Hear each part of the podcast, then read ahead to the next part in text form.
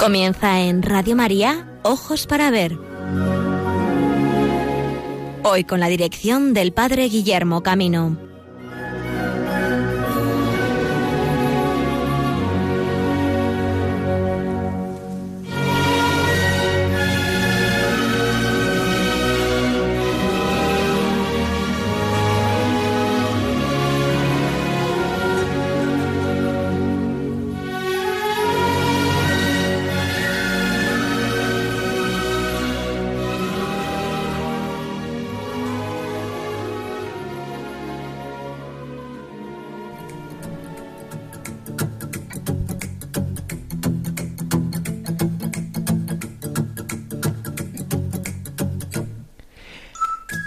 De esta melodía alegre, damos inicio a la edición de Ojos para Ver en esta segunda semana de mayo. Un saludo desde Valladolid del Padre Guillermo Camino y del equipo que hoy hacemos este programa Ojos para Ver en Radio María.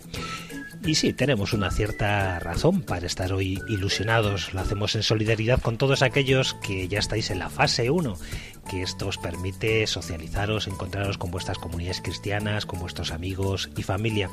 Es verdad que en Valladolid seguimos en fase 0, buena parte de Castilla y León, pero queremos que estos próximos programas de Ojos para Ver en Radio María, desde nuestro equipo, ponga en valor alguna de esas rutas que en el turismo interior nos ofrece un encuentro interesante con el patrimonio de la Iglesia. Son rutas quizá no tan conocidas como las grandes rutas culturales de nuestro país. Y hoy os invitamos a acercarnos a uno de esos territorios que dentro de Castilla y León sí que están en fase 1, las merindades. Vamos a hacer un recorrido por el románico burgalés. Este día es el día de Santo Domingo de la Calzada. No podemos dejar de hablar de este santo, santo vinculado al patrimonio como constructor y como titular de la catedral que lleva su nombre en La Rioja, una de las tres catedrales de esta diócesis. Conoceremos también su catedral y así vamos pues a iniciar este itinerario que en Ojos para Ver os invitamos a seguir. Buenos días.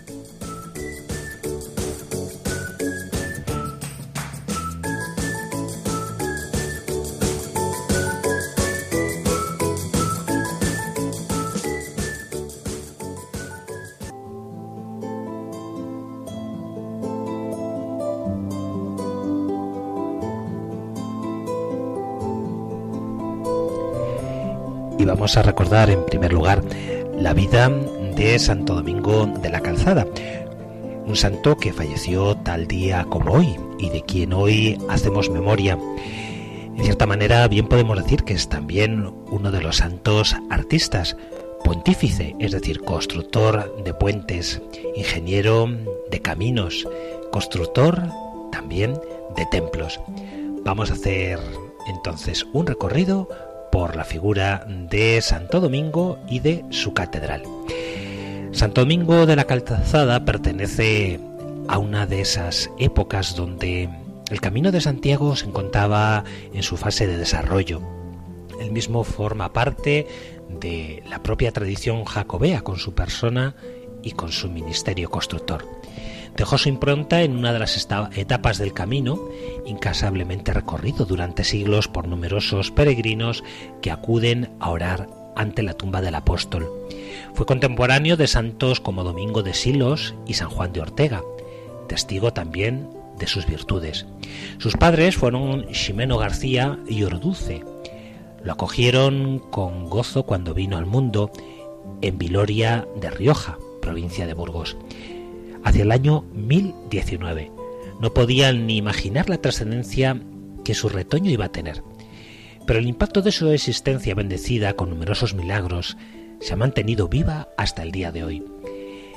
Eran dueños de distintas posesiones que pusieron a merced de los demás y seguramente la relevancia de lo que vivió en un hogar marcado por el desprendimiento debió insuflar en Domingo una pronta aspiración por la vida consagrada. Desde luego su etapa de formación durante cuatro años con los monjes benedictinos de Nuestra Señora de Valvanera en La Rioja eh, marcó una profunda huella. Allí llegó en 1031 y suscitó un claro anhelo de formar parte de esta comunidad. Allí se había impregnado de la riqueza amasada por estos humildes seguidores de Cristo, curtidos en la oración, en el trabajo, en el estudio, conocedores de la ciencia, expertos miniaturistas, artífices de joyas únicas, incunables que continúan poniendo de relieve la fecundidad de la vida monástica y el esplendor de una época que aún perdura. Con ese gran acervo patrimonial tuvo que partir domingo sin lograr el propósito de convivir junto a los monjes el resto de sus días. Quizá el abad no quiso ensombrecer el futuro de sus padres que habían depositado sus esperanzas en este heredero, y menos siendo que su padre ya había fallecido, para que eh, así, regresando a casa, pudiera conservar e incrementar el pesar de su madre.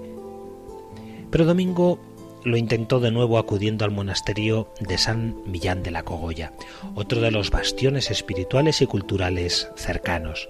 Tampoco allí tuvo éxito con sus pesquisas, y es que se ve que Dios había elegido para él otro tipo de vida, la vida eremítica en soledad, la fecunda vía purgante del silencio, al menos durante un tiempo, ya que sus planes iban más allá.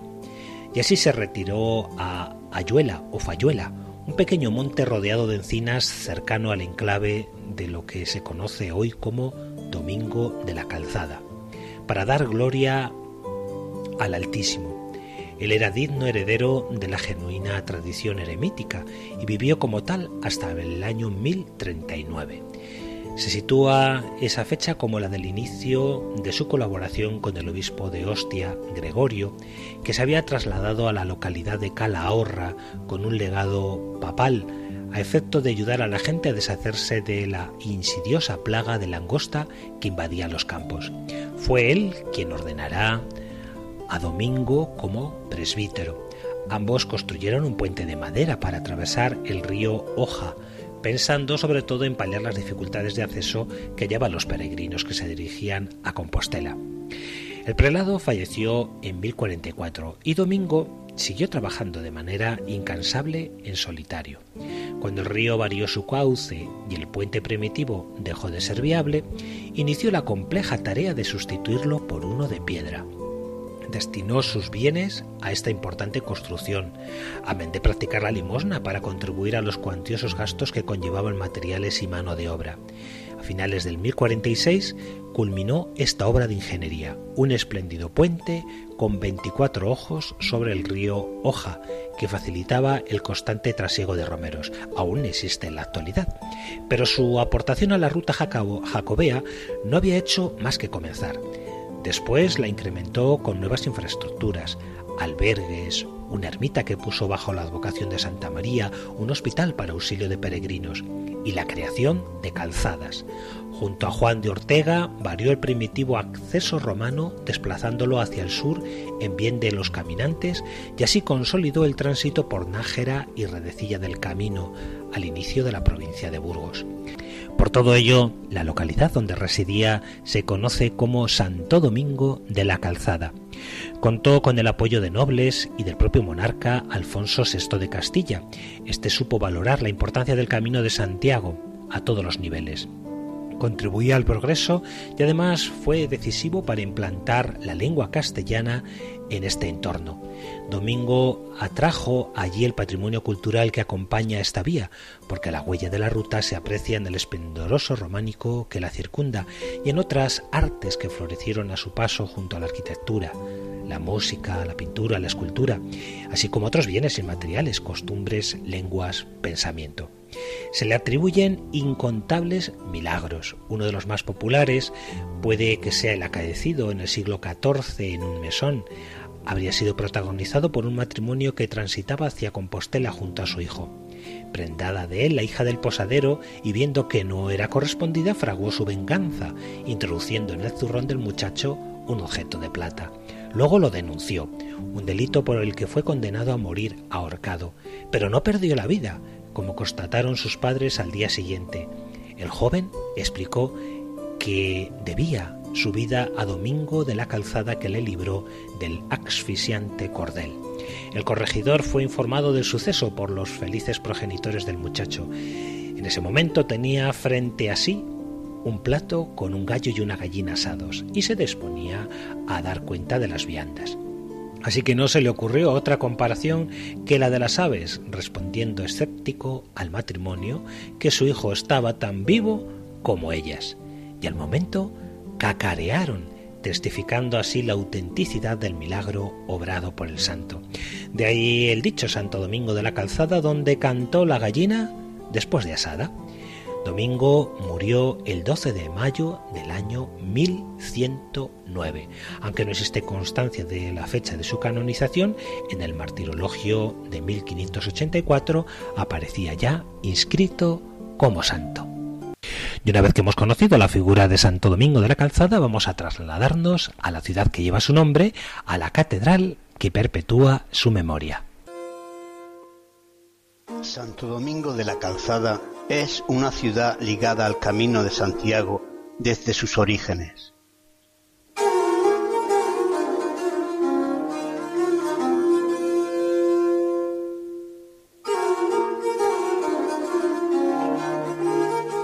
Fue el rey Alfonso VI de Castilla quien cedió el terreno sobre el que se edificaría la primera iglesia, hoy perdida, consagrada en 1106.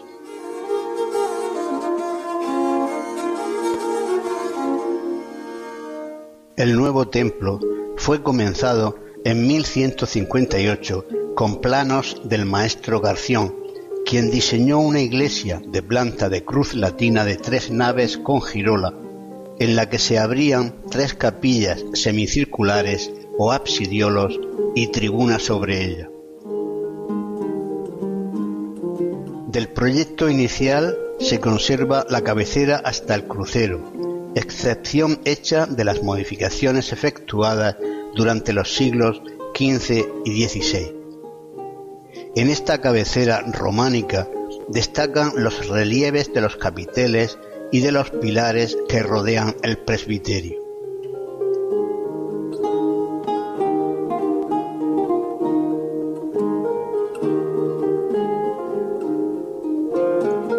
Entre los primeros encontramos un Cristo Salvador o Pantocrátor en el arranque de la girola por la nave lateral izquierda y la Asunción de la Virgen en el mismo lugar de la nave lateral derecha. Ambos son los titulares de la catedral. En el tercer pilar del presbiterio por la derecha sobresale la figura de la Trinidad, bajo cuya advocación se sitúa la parroquia y en el quinto la del rey David.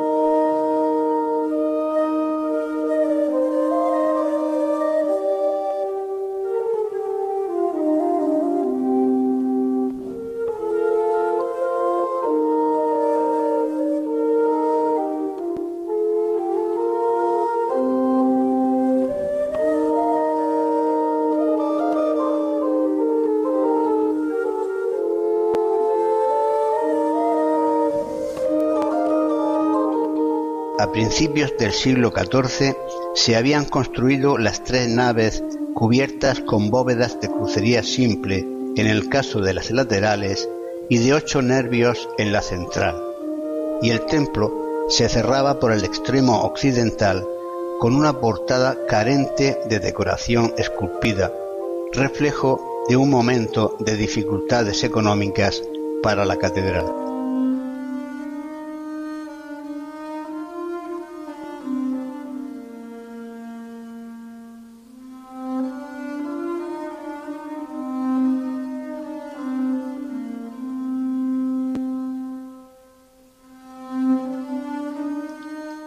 Hasta 1994, año en el que se desmontó el retablo para su restauración, se situaba en la capilla mayor, espacio para el que fue construido. Es obra del escultor Damián Forment, que recibió el encargo en 1537 y se ocupó de su ejecución hasta su muerte en la Navidad de 1540 fue terminado por los miembros de su taller. Empleó madera de nogal para las esculturas y de pino en la estructura y los relieves, además de alabastro en el zócalo. Se dedica al Salvador y la Virgen en el misterio de la Asunción, cuyas imágenes se sitúan en la calle central. Sobre ellas destaca la presencia del óculo eucarístico, un espacio destinado a la exposición permanente del Santísimo, privilegio de la Iglesia aragonesa desde el siglo XIV y que Forment, valenciano cuya obra se desarrolló en el territorio de la Corona de Aragón, trajo hasta Santo Domingo. Al repertorio de imágenes cristianas habituales en los retablos, unió Forment otro mitológico que recoge sirenas, centauros, tritones, ménades y un conjunto de seres vinculados en la antigüedad a la resurrección y la salvación del alma. A partir de 1545, el concilio de Trento prohibiría el uso de la mitología en el arte cristiano, por lo que nos encontramos ante una obra excepcional. Andrés de Melgar se encargó del dorado y la policromía del retablo, labor que llevó a cabo en su mayor parte entre 1539 y 1553. Destacan el amplio repertorio de grutescos, decoración a base de seres híbridos dispuestos a ambos lados de un eje de simetría, y el de morescos, nombre que en la época recibían los bordados que imitaban los propios de las telas árabes.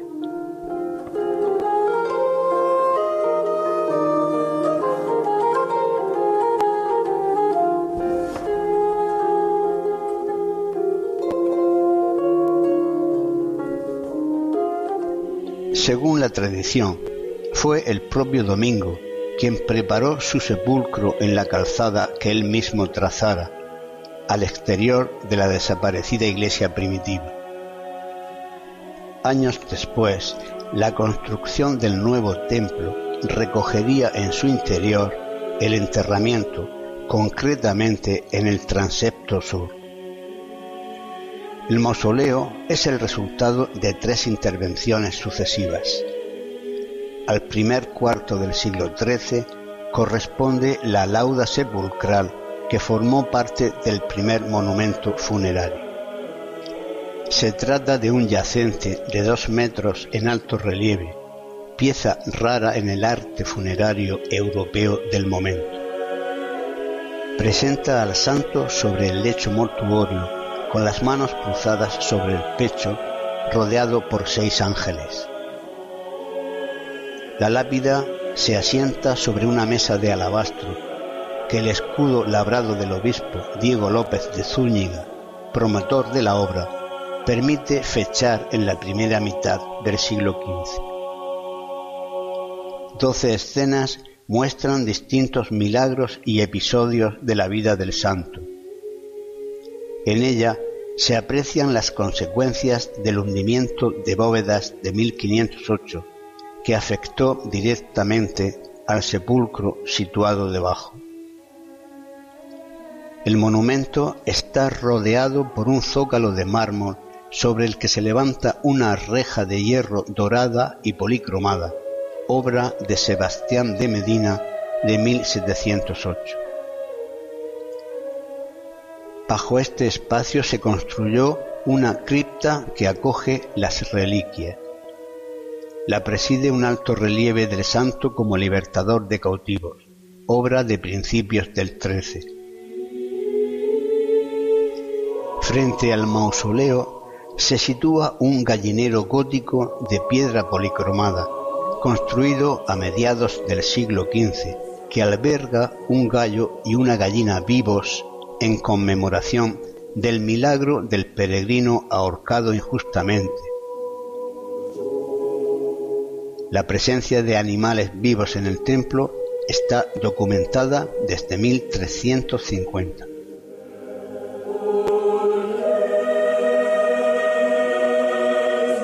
Sobre la puerta de ingreso, en una tabla de Alonso Gallego, se representa el milagro.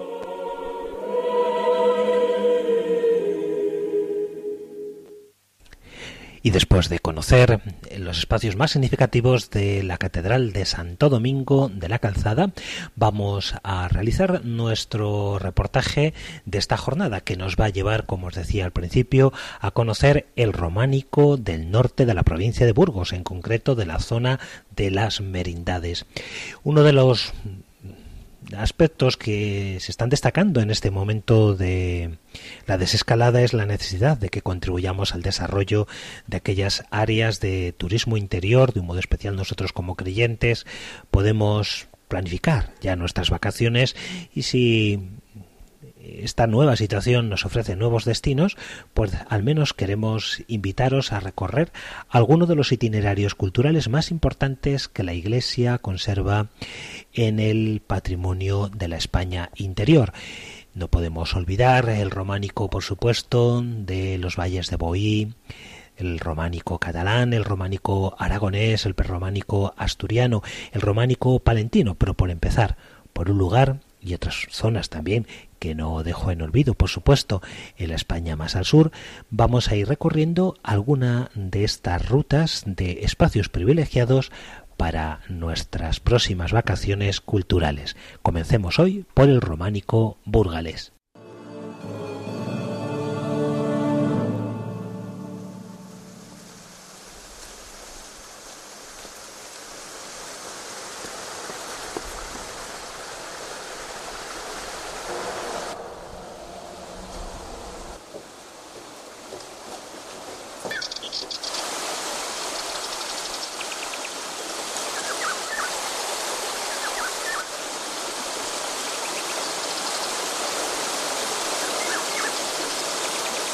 Este lugar idílico plantaron unos eremitas el monasterio más fantástico que conozco.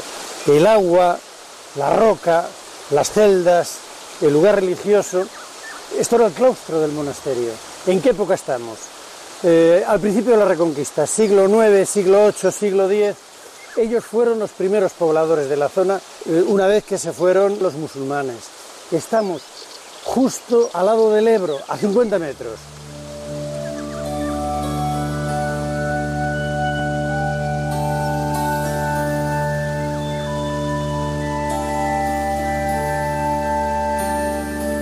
Estamos en la comarca burgalesa de las Merindades, que se extiende por todo el norte de la provincia.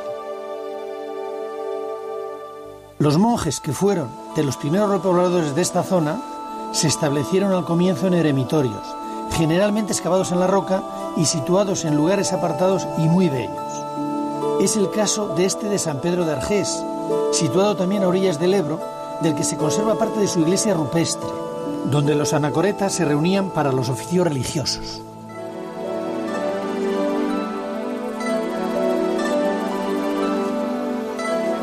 Los eremitas buscaban lugares apartados donde retirarse para dedicarse a la oración. Ellos fueron los primeros que volvieron a habitar estas desiertas tierras burgalesas, deshabitadas después de que los musulmanes se replegaran hacia el sur en busca de zonas más favorables para el cultivo. Esta es la razón por la que en esta comarca de las Merindades hay tanta abundancia de eremitorios, iglesias rupestres y necrópolis excavadas en la roca.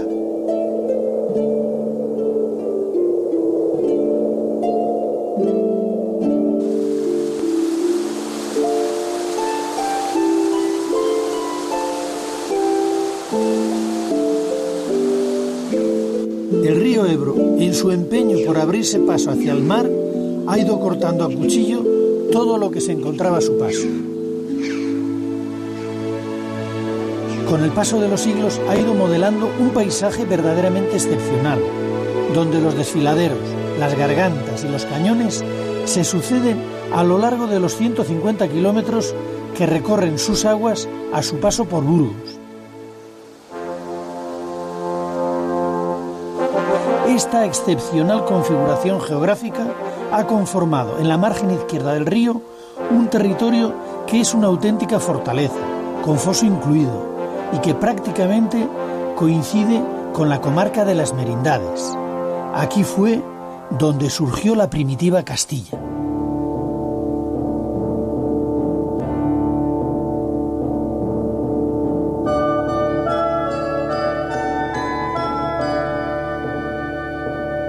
Repoblación de esta zona situada entre el Ebro y la cordillera cantábrica comenzó a mediados del siglo VIII, en tiempos de Alfonso I, rey de Asturias. Fue después de que los musulmanes que la habían ocupado anteriormente se retiraran hacia las tierras llanas de la meseta. Simplificando, podríamos decir que los eremitas fueron los primeros en llegar. Después vinieron los campesinos cántabros y vascones a repoblar la zona. Llegaban del otro lado de las montañas, por eso les llamaban foramontanos. Para entonces, los ermitaños ya habían levantado pequeños monasterios. Inmediatamente después llegan los caballeros a establecerse en la zona. Y es entonces cuando se establece una perfecta división del trabajo. Los monjes, desde los monasterios, se encargan de dar cobertura y ordenar la repoblación. Entre otras cosas, legalizan la ocupación campesina de las tierras de nadie, lo que se llamó las presuras.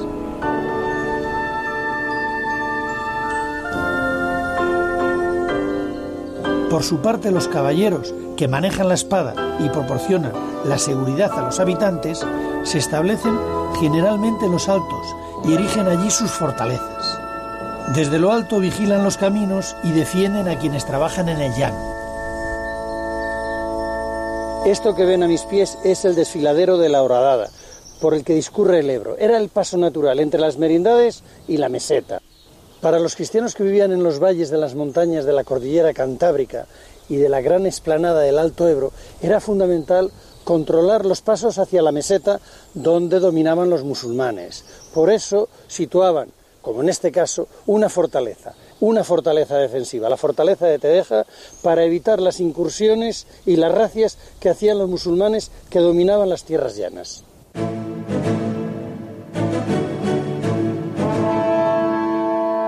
Es la proliferación de castillos la que va a dar nombre a la región, Castilla. Castilla nació a la sombra de las fortalezas y creció cobijada en los monasterios. Ellos fueron su centro vital. En ellos se organizó el trabajo y la vida social y política de esta tierra. En este solar 15 días contados del mes de septiembre del año 800 del nacimiento de Cristo, al dictado del abad Vítulo, el notario Lope escribió por primera vez el nombre de Castilla. Fue en la escritura fundacional del monasterio de Taranco, situado en este, en este lugar. De él no queda nada porque ha desaparecido. Solamente la iglesia da testimonio de la iglesia que hubo antaño.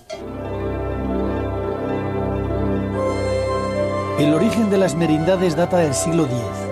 Tras la proclamación de Castilla como condado independiente del Reino de León, el conde Fernán González procedió a organizar administrativamente la zona para su buen gobierno.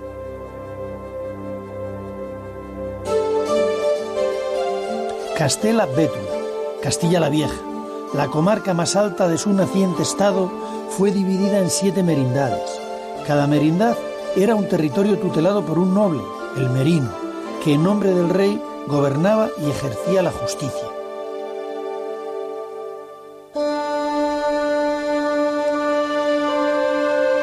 Las merindades están formadas por multitud de pequeños valles al abrigo de las montañas, donde los repobladores levantaron sus aldeas. De las construcciones edificadas en los siglos XI y XII, todavía se conservan más de 150 testimonios románicos.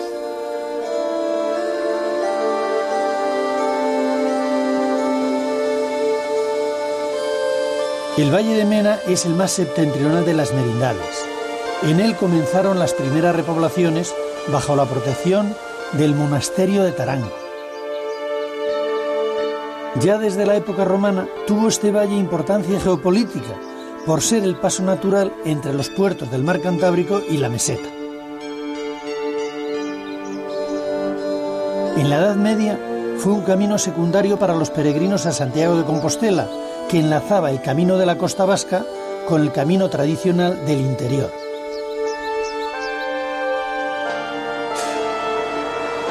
En Vallejo de Mena se alza una de las mejores iglesias románicas del valle, la de San Lorenzo, que perteneció a la Orden de San Juan de Jerusalén.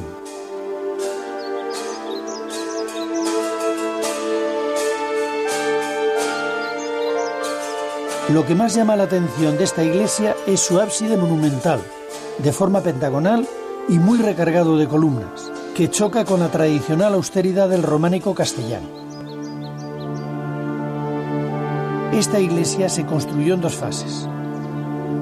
En la primera se levantó el ábside y en la segunda la nave. Quizás lo que sucedió es que se vieron en la necesidad de sustituir el ambicioso proyecto original por otro más asequible para sus posibilidades.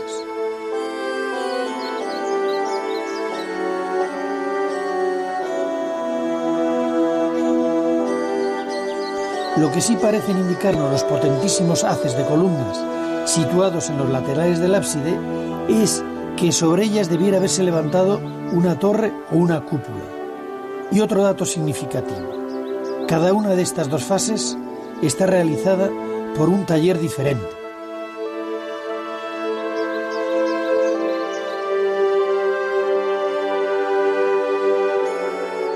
En las esculturas llama la atención la presencia de numerosos peregrinos. Es la prueba del gran impulso que en este tiempo cobraron de nuevo los caminos secundarios y costeros de la ruta jacobea.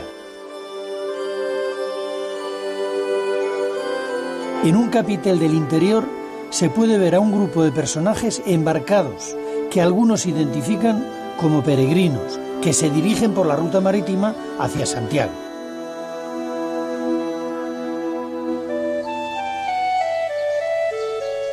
Cerca de Vallejo está Siones, donde se encuentra muy bien conservado el otro gran edificio románico del Valle de Mena, la iglesia de Santa María, que fue parte de una abadía seglar construida posiblemente a finales del siglo XII.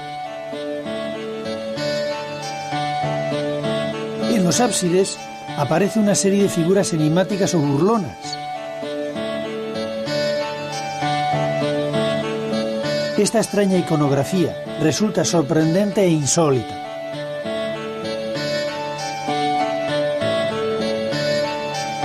Aunque su realización es esquemática y sencilla, incluso tosca, también es cierto que resulta algo muy personal.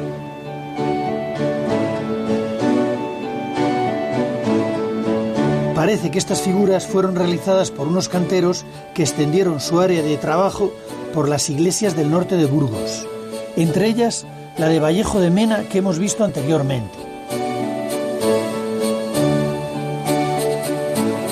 En el interior de la iglesia de Santa María, lo más original del edificio son el presbiterio y dos pequeñas capillas situadas a los lados del falso crucero. En estas capillas hay dos relieves que tienen al diablo como protagonista. Uno representa a Santa Juliana luchando con el demonio y tirándole de los pelos.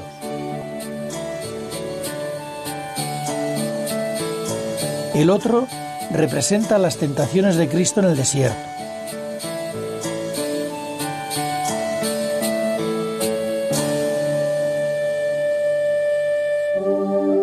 Esta es la iglesia de la pequeña aldea de El Vigo. No es románica, pero tiene uno de los tímpanos más interesantes de la comarca de las Merindades perteneció a una antigua iglesia románica que se levantaba en las cercanías y fue reutilizado para decorar la iglesia nueva. Es de una sola pieza y su superficie está dividida en dos espacios.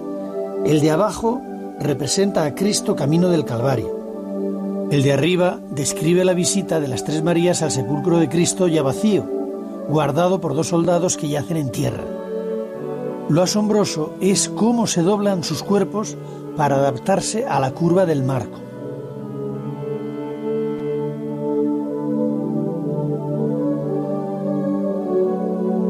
Esta es la tapa del sarcófago de Vivanco, una de las joyas románicas del Valle de Mena que perteneció a una iglesia románica que ya no existe.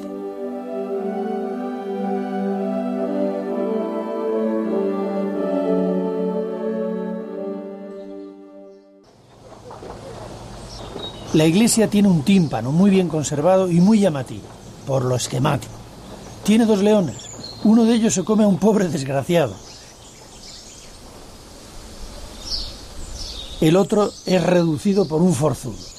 En el centro, unas figuras con las manos en el regazo esperan quizás probar suerte con el león. Unos ángeles contemplan desde arriba toda la escena.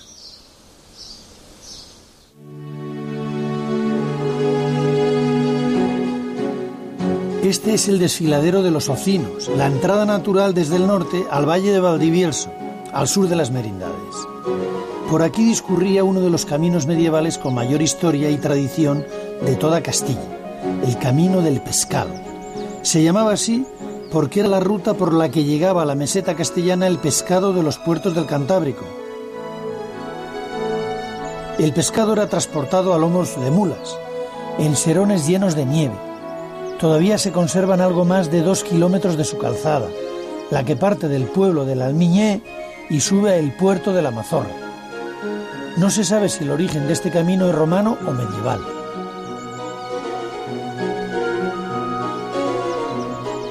En lo alto del puerto aún existe una fuente medieval, subterránea, en la que seguramente los arrieros y sus mulas se recuperaban del esfuerzo de la subida.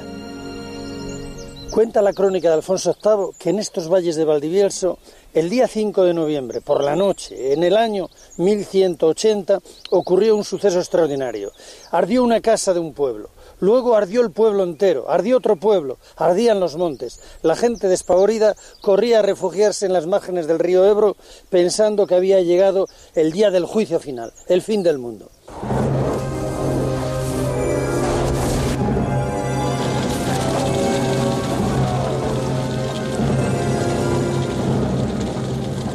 Sencillamente que con toda probabilidad que había caído una lluvia de meteoritos. Parece ser que el fuego tardó ocho días en apagarse. De ser cierta esta catástrofe, es muy probable que gran parte de las construcciones existentes desaparecieran. Esta iglesia debió de ser una de las que sobrevivió al gran incendio.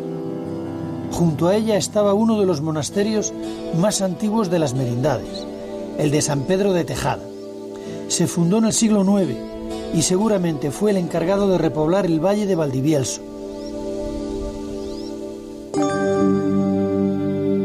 En el siglo XI, coincidiendo con el establecimiento en Castilla de la Orden de Cluny, San Pedro de Tejada perdió su autonomía y dejó de ser abadía para convertirse en priorato dependiente del monasterio de San Salvador de Oña. El monasterio benedictino de Oña fue durante el siglo XI el poder eclesiástico monacal más importante de Castilla. De él dependían 70 monasterios y más de 300 iglesias. Los monjes de Oña fueron quienes en el siglo XII decidieron hacer obras en el viejo monasterio de San Pedro y construir un nuevo edificio del que solo se conserva esta iglesia.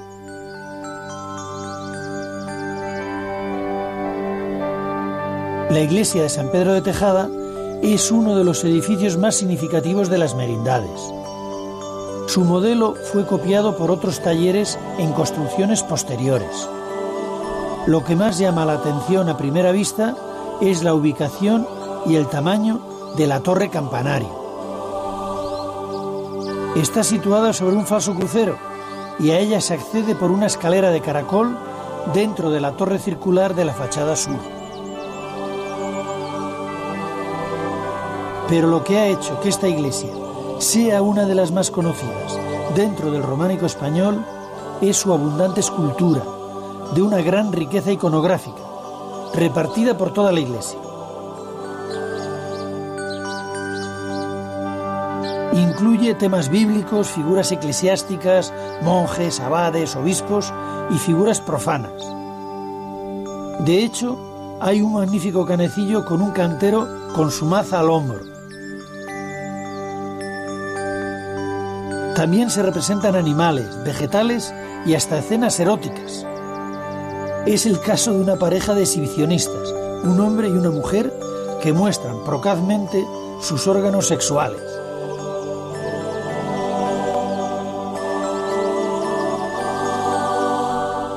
Los temas bíblicos están situados alrededor de la portada principal.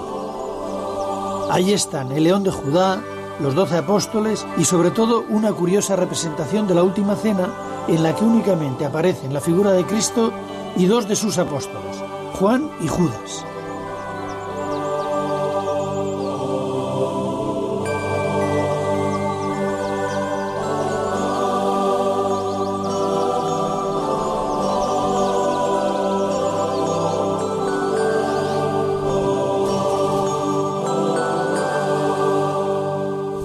Iglesia de San Pedro de Tejada también tiene su leyenda. Cuenta esta que una gran peste hace muchos, muchos años y los monjes caritativos bajaban al pueblo a atender a los pestilentes y uno tras otro se fueron contagiando. Unos enterraban a los otros, los monjes, hasta que el último, no teniendo nadie que le enterrara y viendo llegar la muerte, cavó su propia tumba. En ella le encontraron los vecinos del pueblo cuando subieron a ver qué ha sido de los monjes encontraron que todos habían fallecido. De ahí nace la leyenda que dice que aquellos fueron los últimos monjes que habitaron el monasterio de Tejada.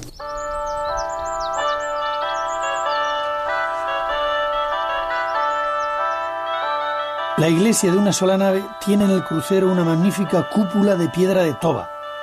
Esta es una piedra volcánica, muy porosa, pero dura y muy ligera, que permitió al maestro que dirigió esta obra levantar la espléndida torre cuadrada que hemos visto.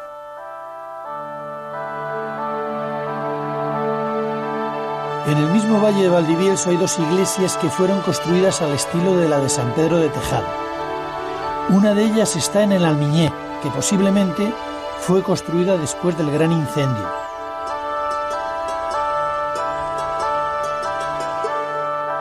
La otra está en Valdenoceda, emplazada junto a la torre medieval de los Velasco, y fue levantada en la misma época, último cuarto del siglo XII, por el mismo taller.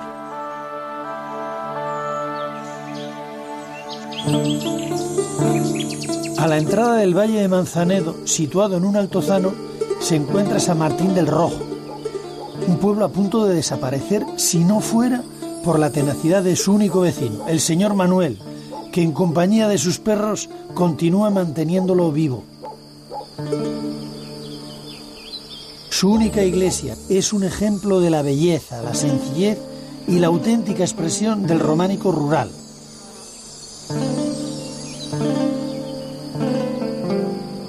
En el medievo, la escultura de las iglesias era utilizada sobre todo para hacer pedagogía. En una época en la que leer y escribir era privilegio de muy pocos, la forma más rápida de adoctrinar a los fieles era a través de las imágenes. En esta iglesia, justo en la decoración de su portada, podemos ver un ejemplo muy gráfico de lo que les esperaba a los pecadores atrapados por sus vicios. Serían arrastrados por el demonio, encadenados unos a otros hasta el mismísimo infierno. Estaba claro que entraban en el lugar idóneo para arrepentirse.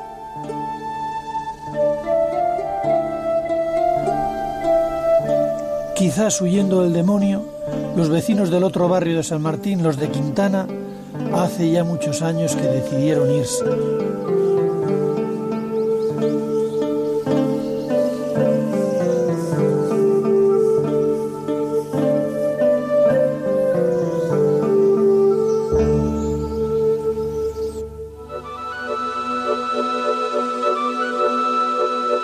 En el extremo occidental del Valle de Manzanedo, ya muy cerca de la provincia de Palencia, está la iglesia de Crespos.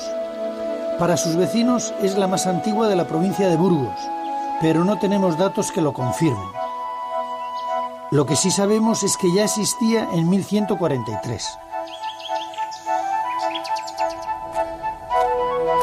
En el interior de esta pequeña iglesia llama la atención, entre los capiteles que la decoran, uno que representa la lujuria, Conserva la iglesia también una pila bautismal románica.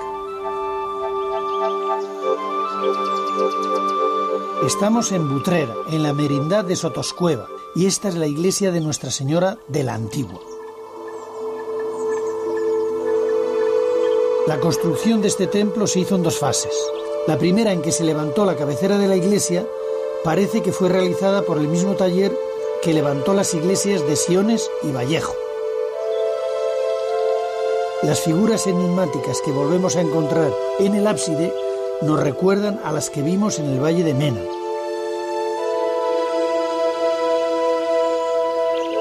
Es en la segunda fase cuando se construyó el resto de la iglesia que tiene una planta muy cercana a la cruz griega. De ahí su gran volumen constructivo. Junto a la entrada hay un relieve reutilizado que no sabemos de dónde procede y que representa la escena del pecado original y la expulsión de Adán y Eva del paraíso. En el interior, empotrada en un muro, descubrimos una de las epifanías más bellas de todo el románico español. Como era frecuente en esta época, San José está representado en actitud adormilada y somnolienta.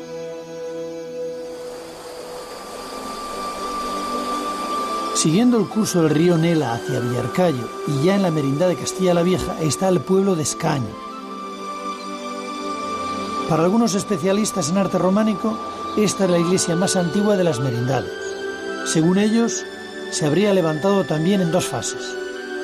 La primera, de finales del siglo XI, correspondería a las partes construidas con sillería de toba, la cabecera y la nave. En la segunda fase, un siglo después, se le añade la torre al estilo de la de San Pedro de Tejada.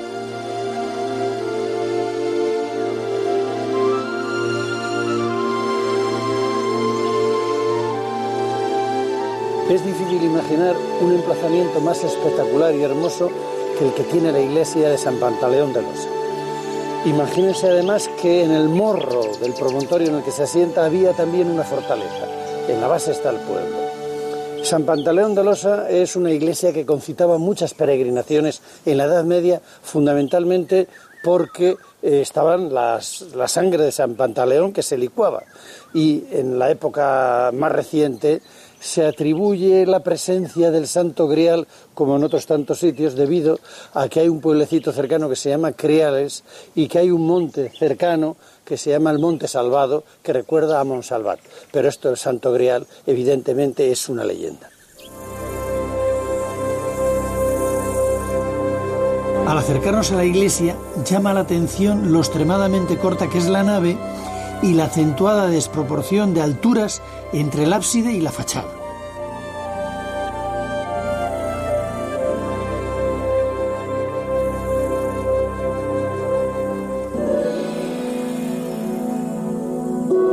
Portada destaca una estatua columna que parece estar guardando el templo. La otra columna está recorrida por un zigzag que parece un rayo. Es muy curiosa la decoración del bocel de una de las arquivoltas. Dentro de él están encerradas, como si estuvieran presas, una serie de figuras de las que solo se ven las cabezas y las piernas.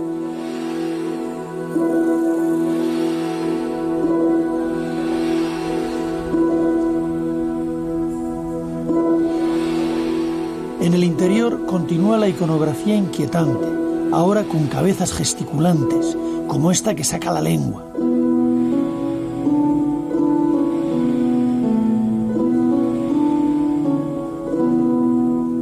No cabe duda de que el emplazamiento y los temas escultóricos de su decoración han ayudado mucho a que desde siempre la iglesia de San Pantaleón fuera considerada un lugar esotérico.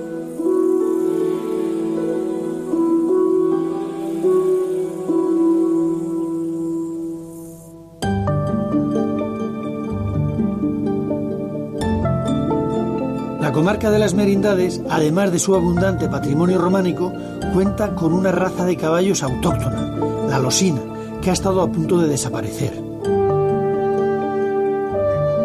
Un grupo de entusiastas de su tierra crearon hace unos años en Quincoces de Yuso una asociación, el Bardojal, para recuperar y consolidar la pervivencia del caballo losino.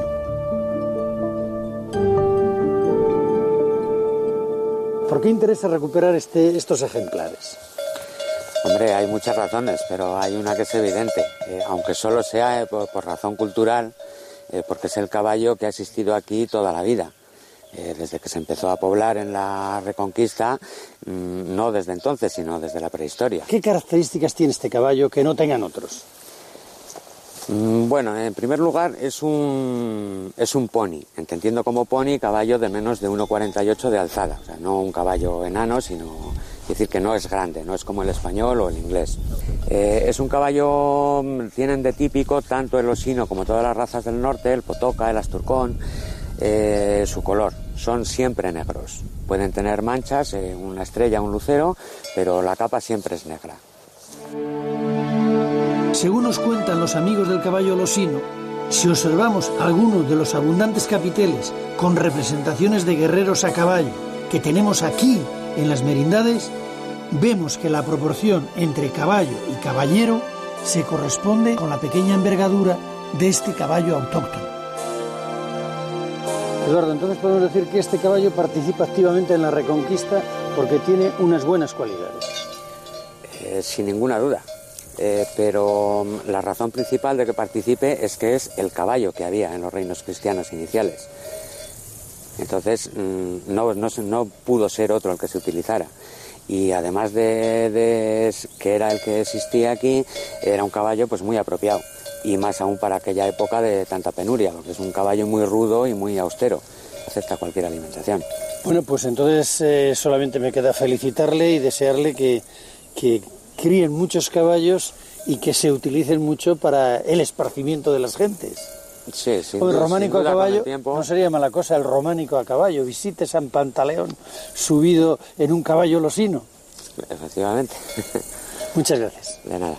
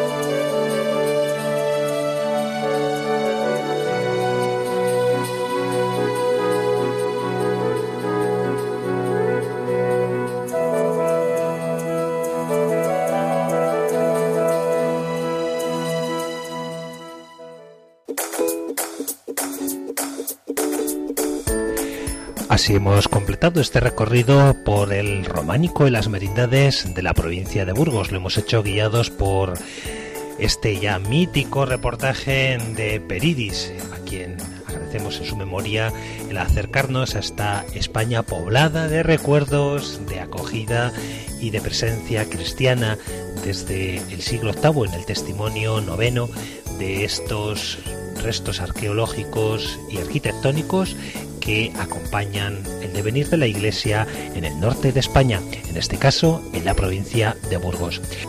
Os hemos acompañado en este día desde Valladolid en Ojos para Ver, que sigáis iniciando esta temporada de desescalada con un sentido importante de compromiso, de encuentro y de pertenencia a la comunidad cristiana.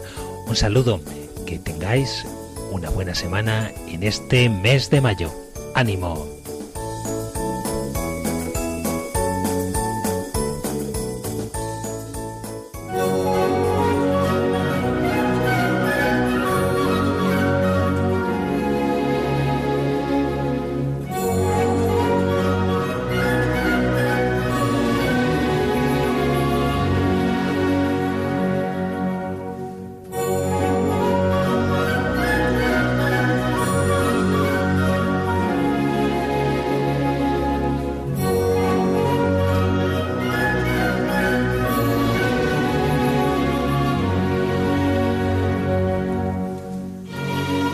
Así finaliza en Radio María Ojos para Ver. Hoy con la dirección del Padre Guillermo Camino.